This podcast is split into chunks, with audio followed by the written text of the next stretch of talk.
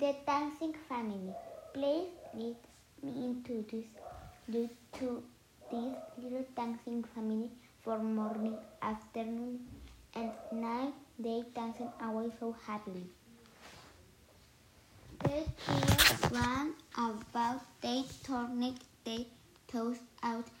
The people wondered that what the noise could all be about.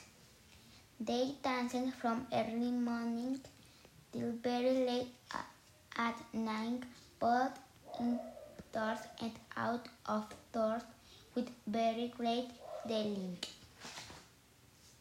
And every sort of dance they knew from every country far away, and so it was no wonder that they shall keep dancing all day.